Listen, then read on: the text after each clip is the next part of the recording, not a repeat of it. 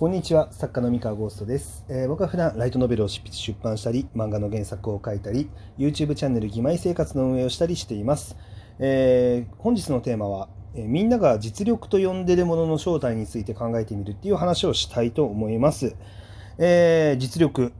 あのまあ、よく使われる言葉だと思うんですよね、まあ、例えばそのあらゆる分野で、まあ、実力で成果を収めた運で成果を収めたとか、えーまあ、あるいはその実力とは違う方法で成果を収めたとか、まあ、いろいろあると思うんですけれども、えー、例えばねあの対戦ゲームとかでは、まあ、よくあるのは、まあ、今のは運ゲーで勝ったよねみたいなことってよく言われたりするんですよね。実力で勝ったよねとか。あのまあそういうね対戦ゲームの感想とか見たことあると思うんですけど。で、えー他にも例えば小説とか漫画とかの分野で言ったらこの作品は内容が面白くて実力で売れたけどこの作品はなんかなんだろうな内容は面白くないのにこう出版社のプッシュで売れただったりとか、まあ、あとはそのなんだろうな面白くないのになぜか売れたみたいな。あのまあよくあるのがその例えばそのそうだな小説家になろうっていうプラットフォームからのえーっとなんだろうな作品あの書籍化の作品で、えそこのプラットフォームを使っていたから売れたとか、まあ、言われたりとかするわけですよね。まあ、あるいは逆にえーっとなんだろうな、えー小説家になろう的なウェブ小説投稿プラットフォームじゃなくて、まあ、出版社初の作品で、まあ、結構 PR に力を入れたりとかしてる作品があるとじゃあそれは PR に力を入れてたから売れたんだよねみたいな。あとはその新人賞作品だから売れたとかね。新人賞で大賞を取ってるから売れたとかね。でいろいろなんかそういううんなんだろう売れた理由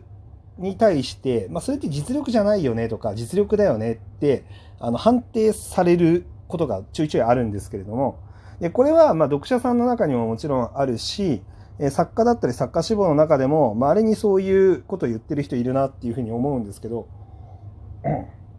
僕そういうの聞くたびに、まあ、ちょっとやっぱ首をかしげるというかあのーなんだろうないや全部ひっくるめて実力なんじゃないのっていうふうに、まあ、思っちゃうタイプなんですよね。で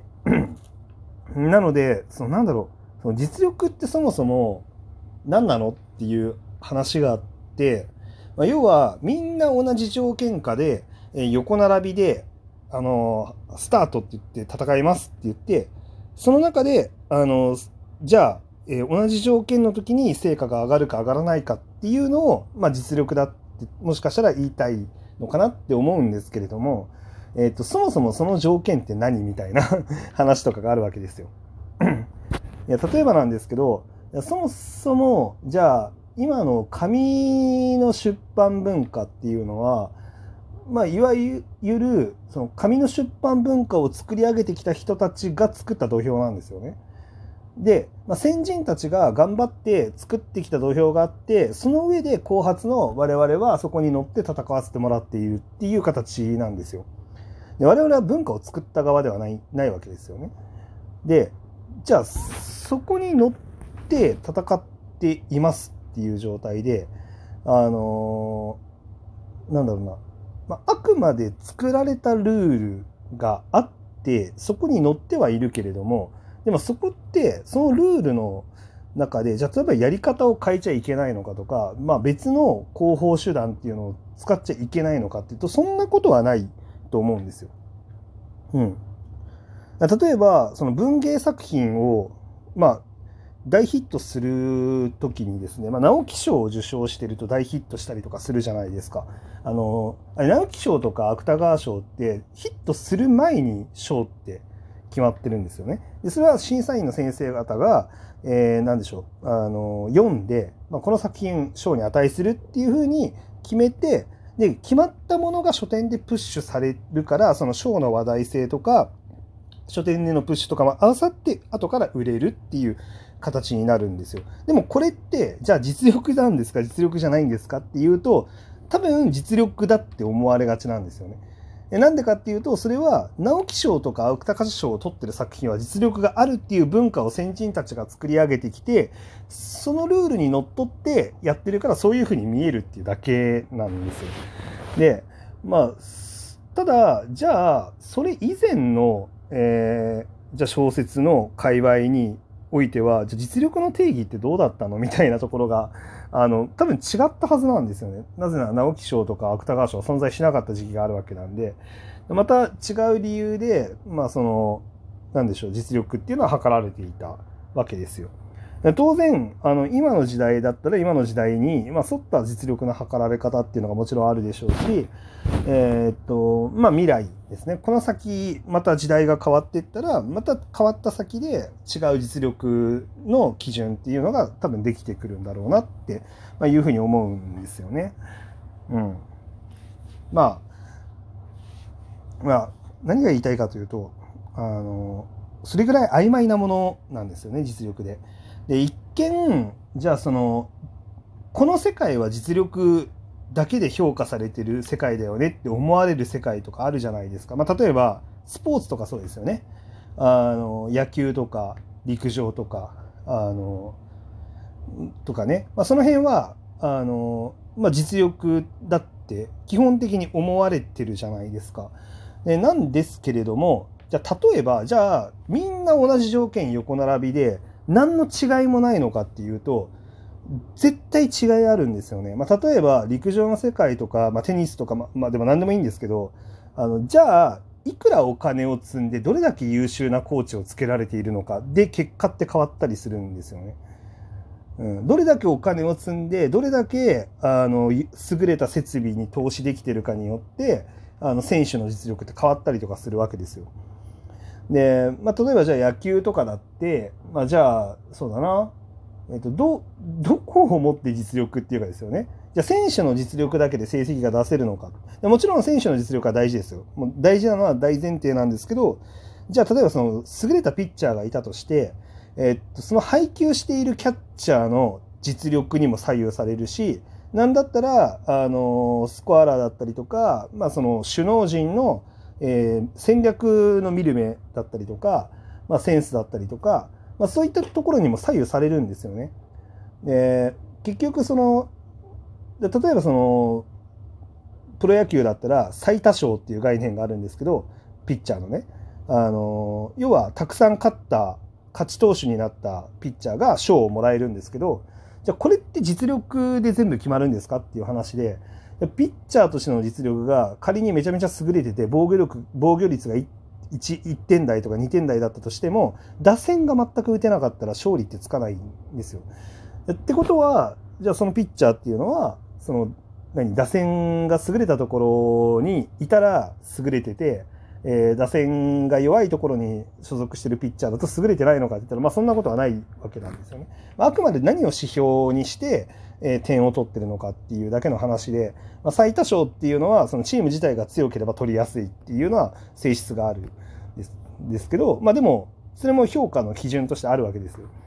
だから実力って結局何をもって実力となすのっていうのって非常に難しい問題なんですよね。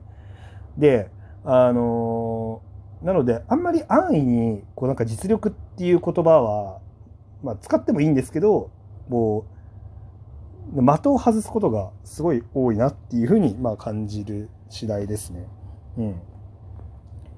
でまあ、少なくとも自分では使わないようにしたいなって、まあ、使わないっていうとなんか、まあ、使うんですけどうーんとなんかね、まあ、安安直に使わないようにしたいなっていうふうに自分では思ってます。はい。うん、もちろんね、あのそれはそれとしてやっぱ最低限の自力みたいなのがもちろんあって、ただ、まあ、正直その例えば小説の世界で言うんだったら最低限の自力っていうのはまあその最低限ちゃんとした新人賞を受賞してる新人さんだったらある程度は持ってると思います基本的には。なんか文章力の部分だったりとか、まあ、キャラクターの表現力だったりとかっていうのはまあ、新人賞ある、うん、ちゃんとちゃんと名の知れた新人賞を取ってる人だったら、まあ、ある程度は絶対あると思っていてなんか、うん、それ以上のものに関してはなんか、うん、難しいですよね、うん、何をもって実力となすのかっていうの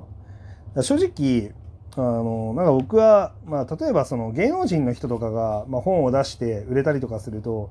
なんか他の分野でこう結果出してるから、まあ、これはなんか実力じゃなくてこの人だからできることだよねみたいなことって言う人いるんですけど、まあ、なんかそれも含めて実力だよねっていうその知名度を稼いでおくっていうそれは知名度を稼ぐっていうスキルその実力に特化してやってでそれで、ま、本も実際に読んでもらえますっていうそれは別に実力のうちなのではっていうふうに僕なんか思うわけなんですけど。そうそう。別に文章力のスキルだけが実力っていうのもちょっとおかしな話かなっていうふうに思いますね。特にその文章力って何なのっていうのをもう判定するための取っかかりっていうのも結局その先人が築き上げてきた文化だったりとか、まあ、指標にのっとってそれは話してるだけで。そうやって言い換えてしまえばそれってもともとこの世界にいた人にとって都合のいい、えー、物差しなんですよね。なんでかっていうと自分たちで作ったルールの中でその実力っていうものを測ったら自分たちが一番強いんですよ。であのなので、まあ、それってそんなに深く考える必要があるのかっていう問題があってそのそういう感じでなんか実力っていうのを論じてもなんかあんまり意味がないかなっていう気がまあしております。というわけでなんかこうなんか実力動向っていうよりかは、まあ、とにかく自分の書いたものっていうのは誰が読む価値を持ってくれるのかっていうところと,、えーと、なんかなんだろうなどんな人がまあ、支えてくれる作品なのかっていうところとか、まあ、あとは自分にとってどういう価値のあるものなのかとかなんかそっちの方を突き詰めていく方が何でしょうねなんか実力の